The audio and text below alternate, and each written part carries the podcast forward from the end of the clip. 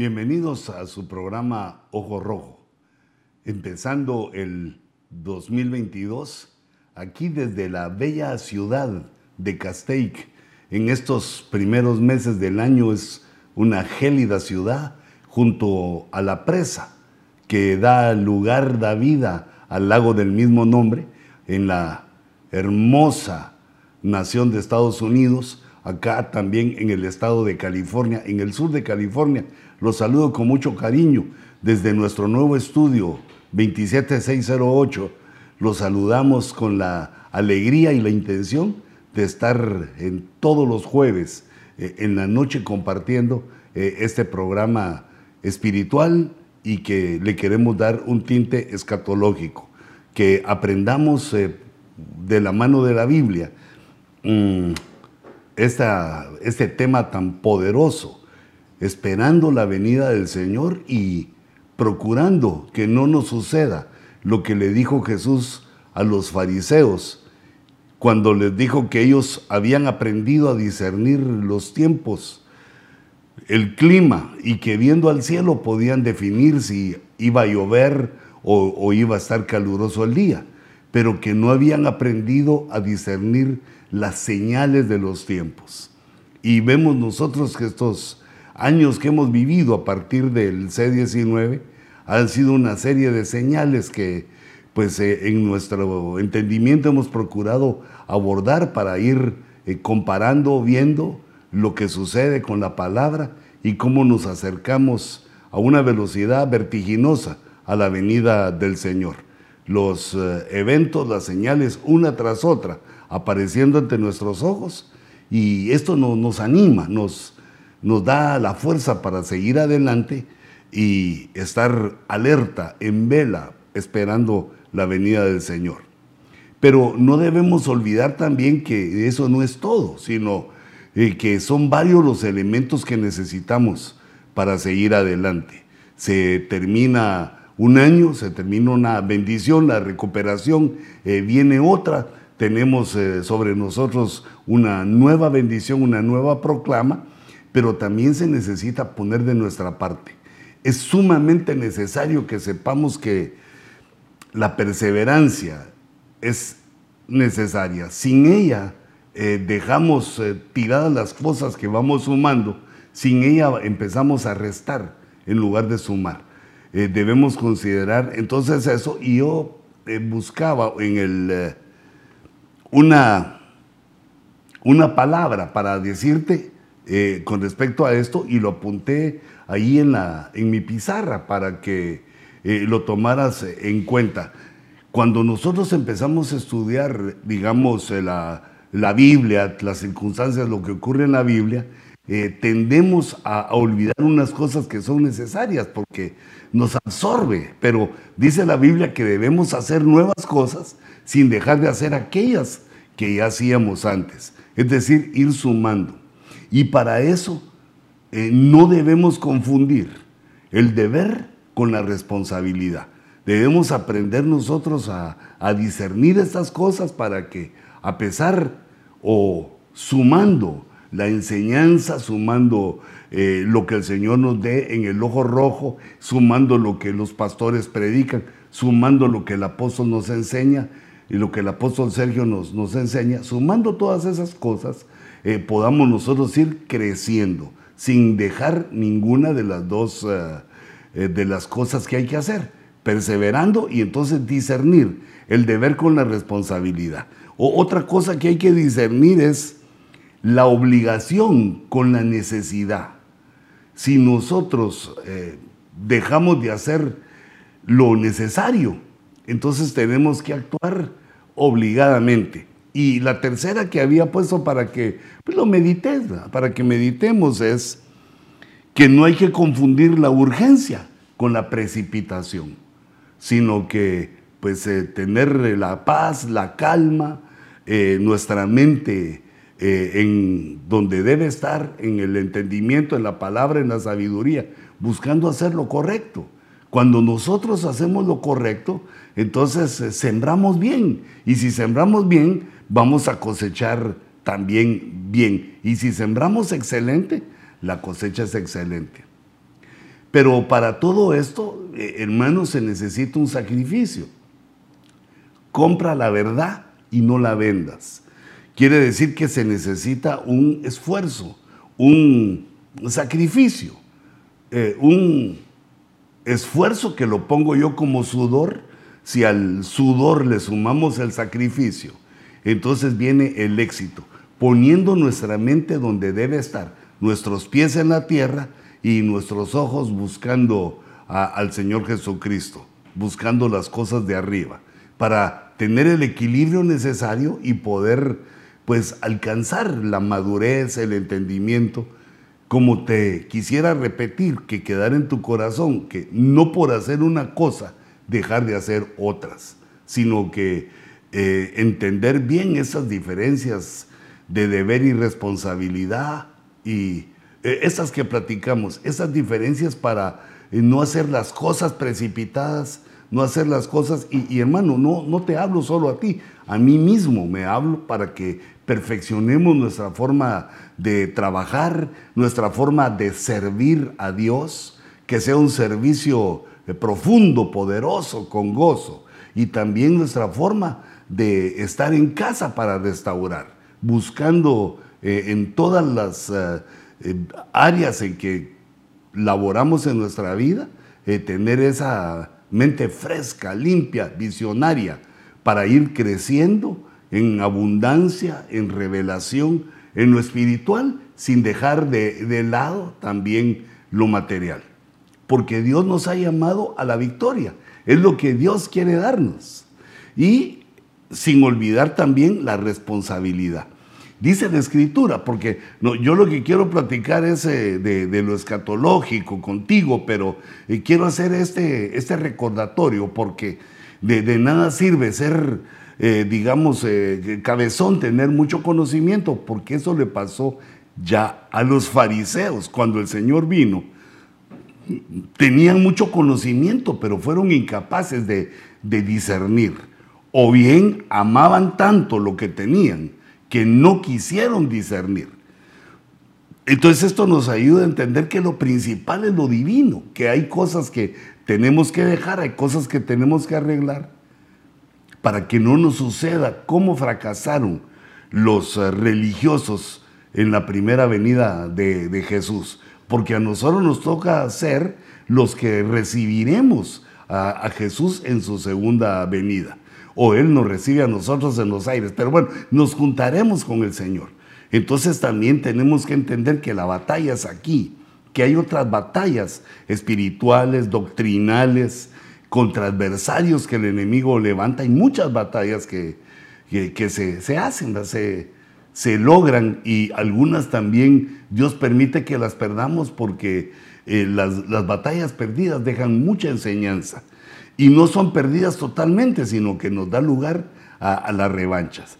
Entonces dice Romanos en el capítulo 13 y verso 7, pagad a todos lo que debáis. Y luego da una lista que va más allá del dinero, una lista de cosas que, que debemos. primero con la nación, eh, pagar al que debemos impuestos, hay que pagarle impuestos. Al que le debemos tributo, tributo.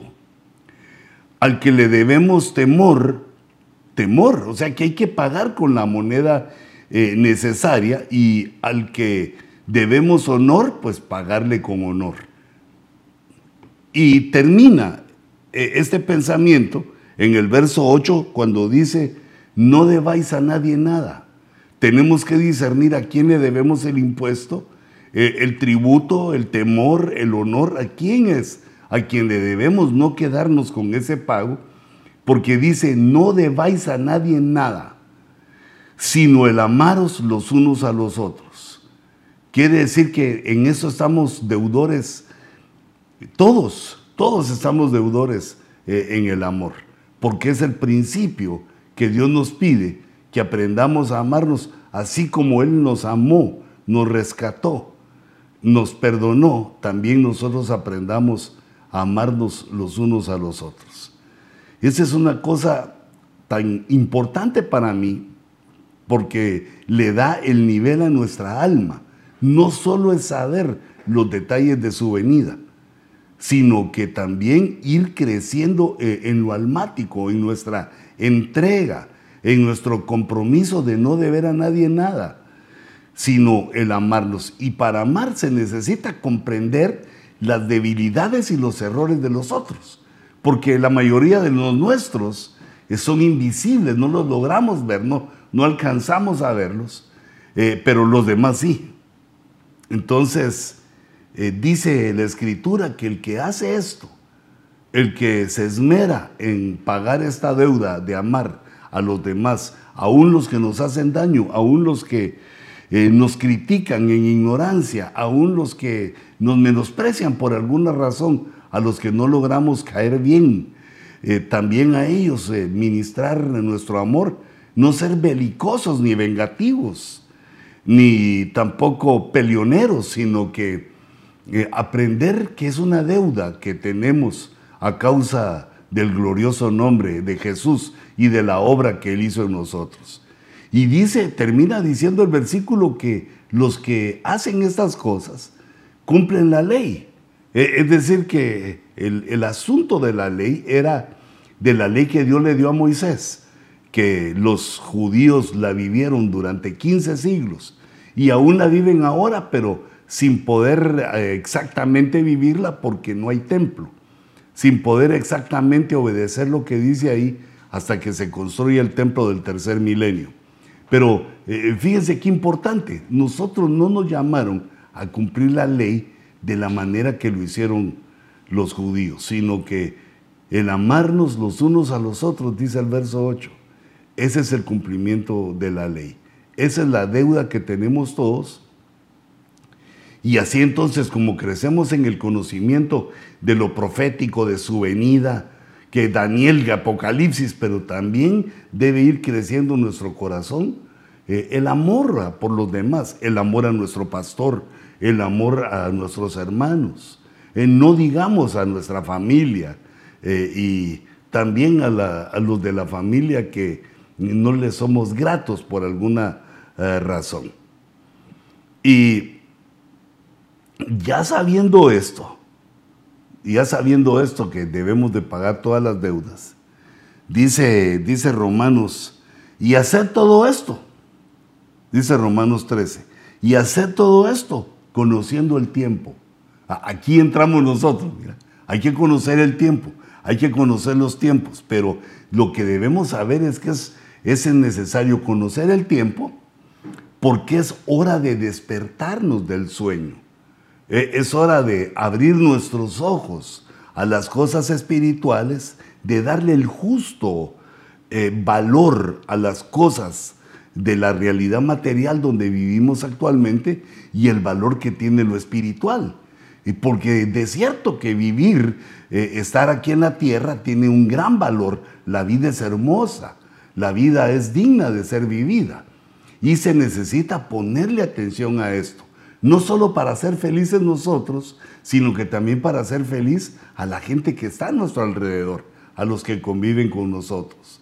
Entonces para eso debemos despertar también a las realidades de la familia, a las realidades de nuestra propia vida, cómo debemos ir mejorando día a día nuestro propio ser eh, como personas, como gente que trabaja y también como adoradores. E, esto para mí es de suma importancia y bueno, no solo para mí, sino que obvio que es de suma importancia, porque si nos quedamos solo con el conocimiento, lastimamos, herimos, y entonces, aunque sepamos mucho, los demás no lo reciben, porque el dolor de la lastimadura o, el, dolor, el latigazo que ha recibido, eh, le impide ponerle atención a las cosas hermosas que Dios quiere decir por boca de sus siervos. Entonces hay que despertar del sueño, hermanos. Despertemos ya del sueño y tenemos que ponernos a trabajar. Como dijo eh, un hermano muy, muy sabio, me pareció a mí, dijo, es tiempo de apagar la tele, es tiempo de apagar las redes sociales un poquito y ponerle atención a nuestra propia vida, porque compra la, la verdad y no la vendas, pero ¿cómo se compra la verdad? Sino que no es con dinero, no es eh, con cheques o con tarjeta de crédito, ni con oro ni con plata, sino que se necesita tu tiempo y poner atención, tiempo y atención para que nuestro intelecto eh, tome estas eh, verdades y empecemos a ser victoriosos. El despertar del sueño es porque dormidos, pues no, no hacemos nada. Dormidos pasa el tiempo y no logramos concretar nuestras ilusiones, nuestros objetivos, nuestras metas. Estamos dormidos, aunque quizás salvos por creer en Jesús, pero dormidos ante la acción, ante los privilegios que tenemos. Entonces es el tiempo de despertar. Sabiendo esto, ¿qué es lo que debemos? Es tiempo de, despertarnos del sueño. Porque ahora dice, eh, mira el tiempo, ahora la salvación, ahora es un presente. La salvación está más cerca de nosotros que cuando creímos. Y entonces andemos decentemente, de acuerdo a nuestra conciencia, de acuerdo a nuestro intelecto. Ahí el Espíritu Santo nos va a hablar que andemos decentemente, que andemos de una manera que le agrada al Señor. Y, aquí se agregan tres, tres pasos, agrega el apóstol Pablo en este epístol. Dice, decentemente, pero no en orgías, ni en borracheras. Ese fue el punto uno, que es de dos, no en orgías, no en ese tipo de cosas sexuales fuera de lugar, ni en borracheras. Dice, no en promiscuidad sexual y lujurias. Fíjate cómo se repite el peligro de lo sexual. Promiscuidad sexual eh, significa que una persona tiene esa intimidad con muchos, que no cuida, eso que se llama intimidad. Y el tercer punto dice, no en pleitos, no en pleitos ni en envidias, que es una de las situaciones eh, que se dan al equivocadamente querer eh, competir en los asuntos ministeriales. Dios nos hace un llamado a todos, para todos da Dios suficiente y cada quien tiene un llamamiento que es diferente al de los demás. Y cuando vamos descubriendo nuestro llamamiento, eh, podemos ir mejorando nuestra forma eh, de pensar, nuestra forma de hacer eh, las cosas, para agradar a nuestros hermanos y también a nuestra familia, pero principalmente agradar a Dios. Y es Dios el que nos, nos promete, nos promete que nos va a dar la victoria. Ese es el único que nos puede dar la victoria. Pues, las otras victorias son eh, que sin valor, las obtenemos nosotros por nuestra propia fuerza. Pero en el Salmo 41.11 dice, por esto sé que conmigo te complaces. Fíjate, porque Dios está en silencio. Dios eh, eh, no dice nada. Dios, no, nos, no nos habla para decirnos, bien, bien, mijo, para decirnos ganaste, sino que Dios calla, solo está observando hasta el momento en que tengamos que dar cuentas ante Él. Pero este verso del Salmo está en presente. Por eso sé, ahora, por eso sé que conmigo te complaces.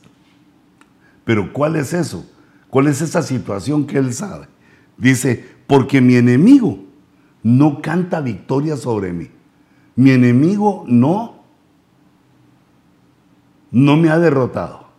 Y esto, esto de los enemigos es una situación importante para eh, razonarla, para discernirla, porque hay enemigos que surgen eh, gratuitamente sin que hagamos nada, y hay otros que eh, surgen como enemigos porque eh, ofendemos, a, veces en el enojo, en la ira, y también a veces sin conciencia de que hacemos tal cosa. el alma humana es sentida, y así somos todos, sentidos, y, guardamos muchas veces las cosas que no debemos guardar. Entonces siempre pensando en la debilidad humana, siempre teniendo en cuenta que eh, los otros van a tender, tienen la tendencia de menospreciar eh, nuestro trabajo y alabar el propio, sabiendo que esas son situaciones humanas y aprendiendo a pasar por alto, eh, de que estos enemigos no van a cantar victoria sobre ti. Pero no porque seas una estratega, no porque estés haciendo cosas tremendas, sino que es que Dios se complace con nosotros. Por eso sé que Dios se complace conmigo, dice el Salmo. Entonces la victoria es una situación en la cual debemos entender que Dios está con nosotros. Que los enemigos sean detenidos, paralizados de alguna manera, eh, quiere decir que Dios está con nosotros y debemos entender esa señal, que si no estuviera ahí el Señor, nos destruirían, o, por lo menos nos harían daño. Y luego también para el futuro, en el Salmo 59 eh, nos vuelve a hablar de la victoria. Como ya despertamos, como ya eh, sabemos qué es lo que hay que pagar, qué es nuestra deuda, y ya despertamos y queremos alejarnos de esas cosas feas que leímos, entonces eh, van a venir esas victorias maravillosas. Va a ser uno de los resultados, que es la esperanza de toda persona.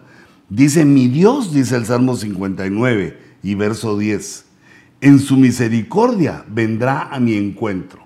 Ahí prácticamente, proféticamente nos está hablando de el rapto, del encuentro, en la segunda venida del Señor, el encuentro de la iglesia con el Señor en los aires, para que entremos al tribunal de Cristo y, demos cuenta de nuestras acciones, que es otra de las situaciones que en la perseverancia no debemos perder de vista, que todo lo que hagamos, lo que decidamos, las estrategias, todo lo que eh, sea parte de nosotros, que fluya de parte de nosotros con los demás y también con nosotros mismos, va a ser juzgado no lo va a pasar por alto Dios. Dios lo va a juzgar y, de ahí vamos a salir aprobados o reprobados. Esto el Señor nos lo avisa para que nos preparemos desde ahora, para que evitemos el engaño, la mentira, para que evitemos las cosas que nuestra propia conciencia nos avisa, que eso no, eso no debemos actuar así, sino que las cosas que anhelamos, las victorias que deseamos, deben de venir de parte de nuestro Dios. Deben de venir del Señor, que sea el Señor el que nos la conceda. Así como dice en este verso, pero se recuerda ahorita el salmista del encuentro con Cristo del rapto. Mi Dios en su misericordia vendrá a mi encuentro. Dios me permitirá mirar victorioso a mis enemigos. en el verso anterior del Salmo 41 Dios no permitía eh, la victoria de los enemigos contra nosotros. Y en ese salmo vemos que eh, la victoria viene juntamente con la, eh, el arrebatamiento, con el rapto.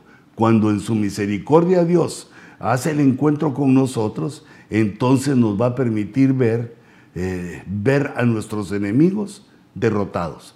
Va a permitir que los veamos con ojos victoriosos porque nuestra victoria no está en hacerle daño a otros, ni de empuñar ninguna arma, sino que solamente las del Espíritu.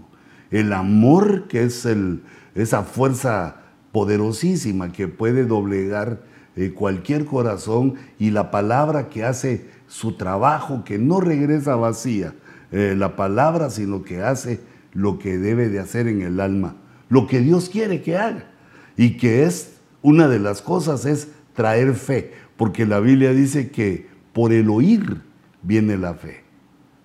Qué interesante, qué tremenda esa situación.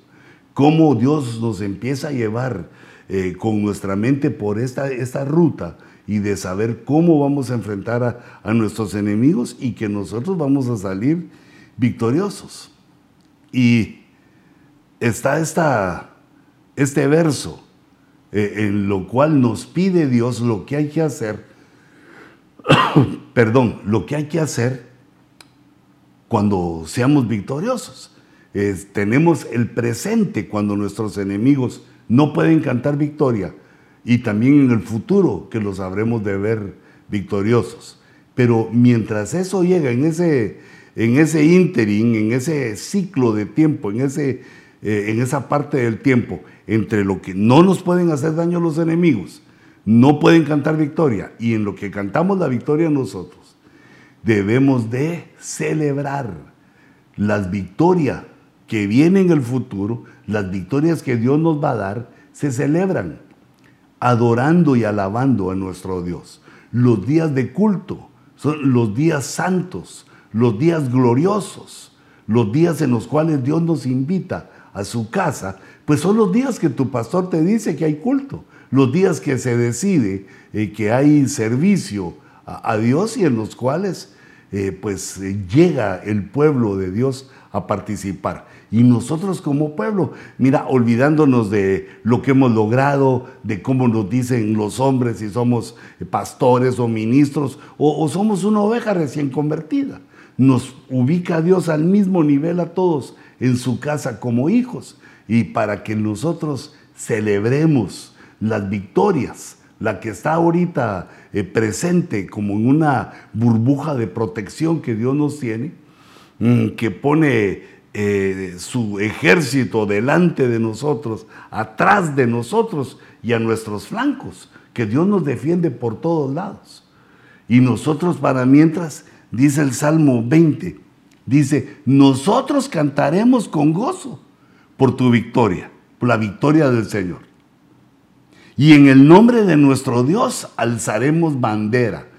Pues que eso es lo que hacen los soldados. En el nombre de nuestro Dios como soldados de Jesús, conociendo el nombre de nuestro Dios, que es una, una cosa sumamente importante. Conociendo el nombre, nosotros levantamos la bandera espiritual, la bandera apostólica que nos ha sido dada y que ha sido sembrada en nuestras congregaciones. Y en el nombre de nuestro Dios alzaremos la bandera para el combate que el Señor cumpla todas tus peticiones. así termina el verso 5, pero dice, nosotros celebraremos con gozo. Esa es la alabanza, es cuando nos reunimos en la iglesia, cuando estamos todos juntos alabando y adorando a nuestro Dios. Esto lo hacemos, esta bendición de alabar a Dios lo hacemos reconociendo que Él es el que nos da las victorias. Él es el Dios victorioso, reconociendo en la alegría, en la participación, al palmear, al cantar. Fíjate cómo ha sido de bueno Dios que nos ha permitido en la tecnología de las pantallas, en la tecnología que eh, disfrutamos eh, en, estos, en estos años, cómo Dios nos permite que los hermanitos en muchas congregaciones vayan sacando lo que cantamos eh, cómo va diciendo el coro que estamos cantando para que nosotros podamos seguir y, veamos bien lo que dice, para no inventarnos cosas que eh, no dice el cántico, sino que ir cantando la gloria, la verdad, lo que dice, eh, digamos, la letra, la poesía inspirada en la palabra de Dios. Nosotros somos alabadores en, en este punto entendiendo que nuestro Dios pelea por nosotros y que nuestro Dios no permite que nosotros seamos derrotados, porque le agradamos, porque se complace eh, en nosotros. Y esto es algo que debería ser tan natural porque ha puesto a su espíritu en nosotros que eh, nos habla, nos constriñe, nos indica cuando vamos mal y cuando vamos bien, nos ha puesto esta señal, las arras de su espíritu para que sepamos que estamos bien dirigidos. Palabra y espíritu, palabra y espíritu. Eh, entre los dos paracletos, entre nuestros dos abogados, siendo dirigidos por el camino que es nuestro Señor Jesucristo. Así que no seamos tan fríos en nuestras congregaciones. Hijito, porque a veces yo he visto que ocurre esto que cuando un hombre cree que sabe, que es entendido, que, y es cierto, Dios le está dando cierto entendimiento en la profecía o en la palabra en general, eh, busca el alma una especie de orgullo que es eh, antiespiritual, un orgullo que limita nuestras, eh, nuestra forma de pagar, nuestra forma de eh, compartir, de comunión, de comunicarnos con nuestros hermanos. No, nos hace eh, despreciables a los ojos de los otros, porque ese, el orgulloso así es, así es visto ante los ojos de los demás. Y creo que la única persona que logra soportarlos bastante tiempo, pues es el cónyuge, el la esposa.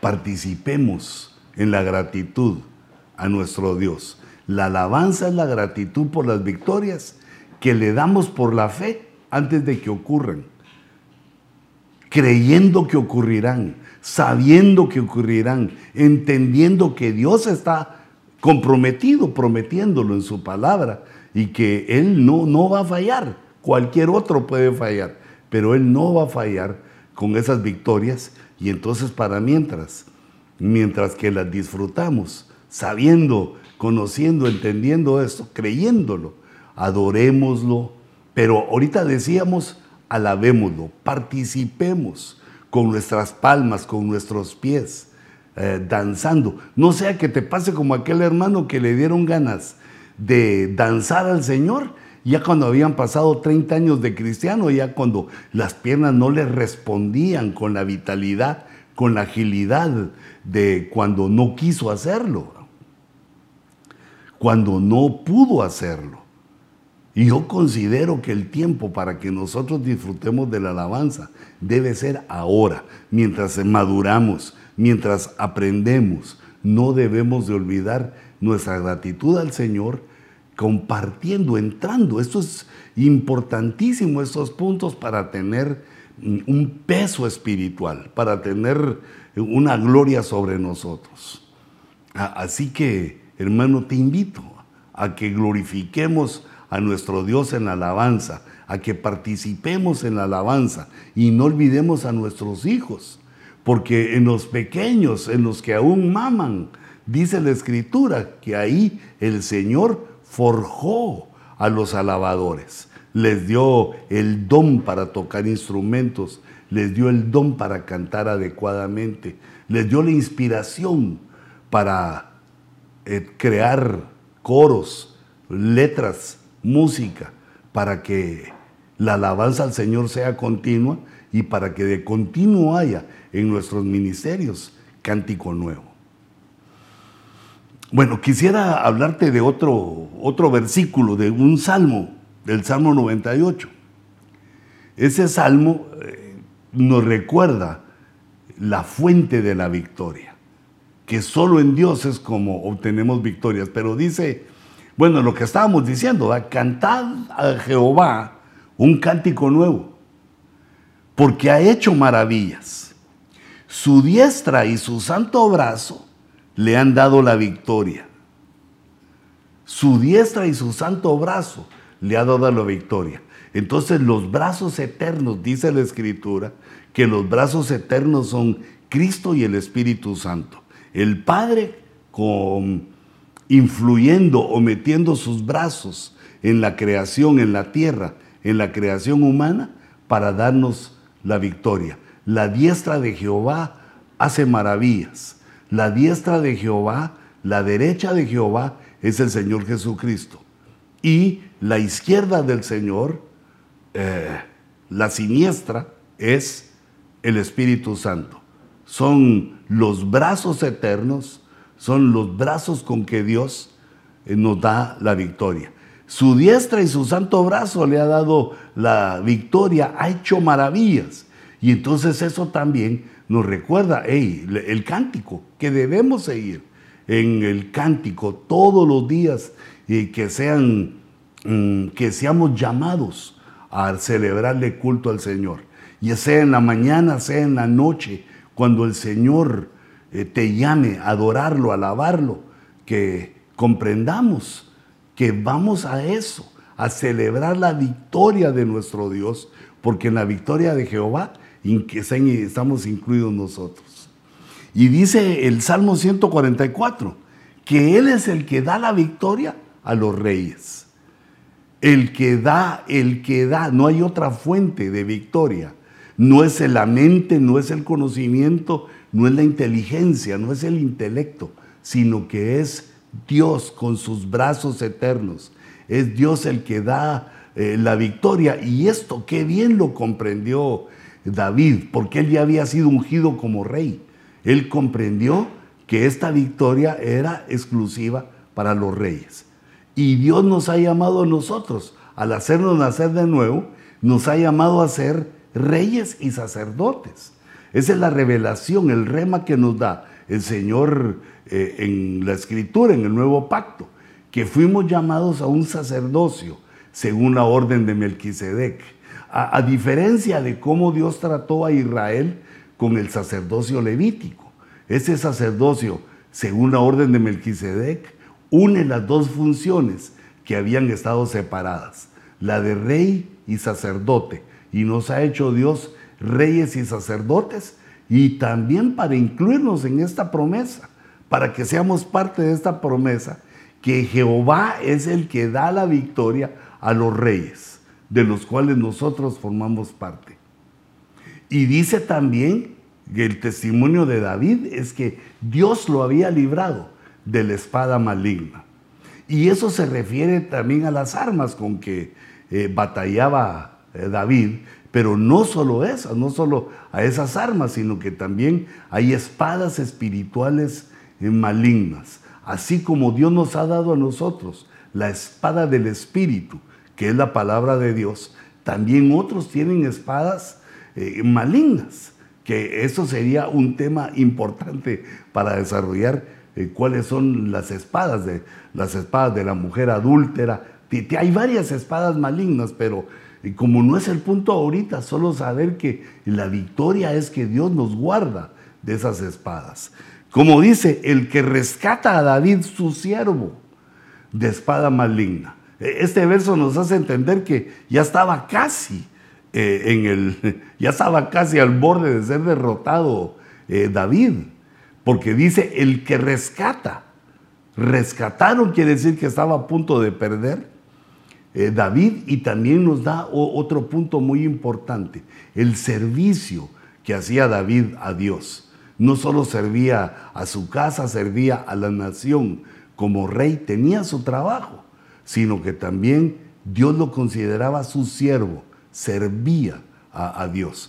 Lo rescató por ser su siervo, no dejó que pereciera eh, como siervo, sino que impidió que esa espada fea, que esa espada maligna, le hiciera daño a, David. Y ahora, hermanos, nosotros, nosotros somos como David, o así deberíamos de ser. Mira, si alguno de entre tus hijos espirituales se opone a ti, si alguno de tus hijos espirituales es como Absalón, seamos nosotros como David. Si algunos de tus autoridades son como Saúl, nosotros seamos como David. Aprendamos a vivir nuestras pruebas, aprendamos las estrategias de Dios para darnos la victoria. No solo en una ocasión, sino que las victorias que Dios tiene preparadas a partir de este glorioso año 2022, en el cual tenemos eh, la esperanza de la venida de nuestro Señor Jesucristo, señales poderosas, cálculos eh, tremendos, tenemos nuestras teorías de su venida y además sobre nosotros eh, la bendición de esta nueva proclama apostólica y profética.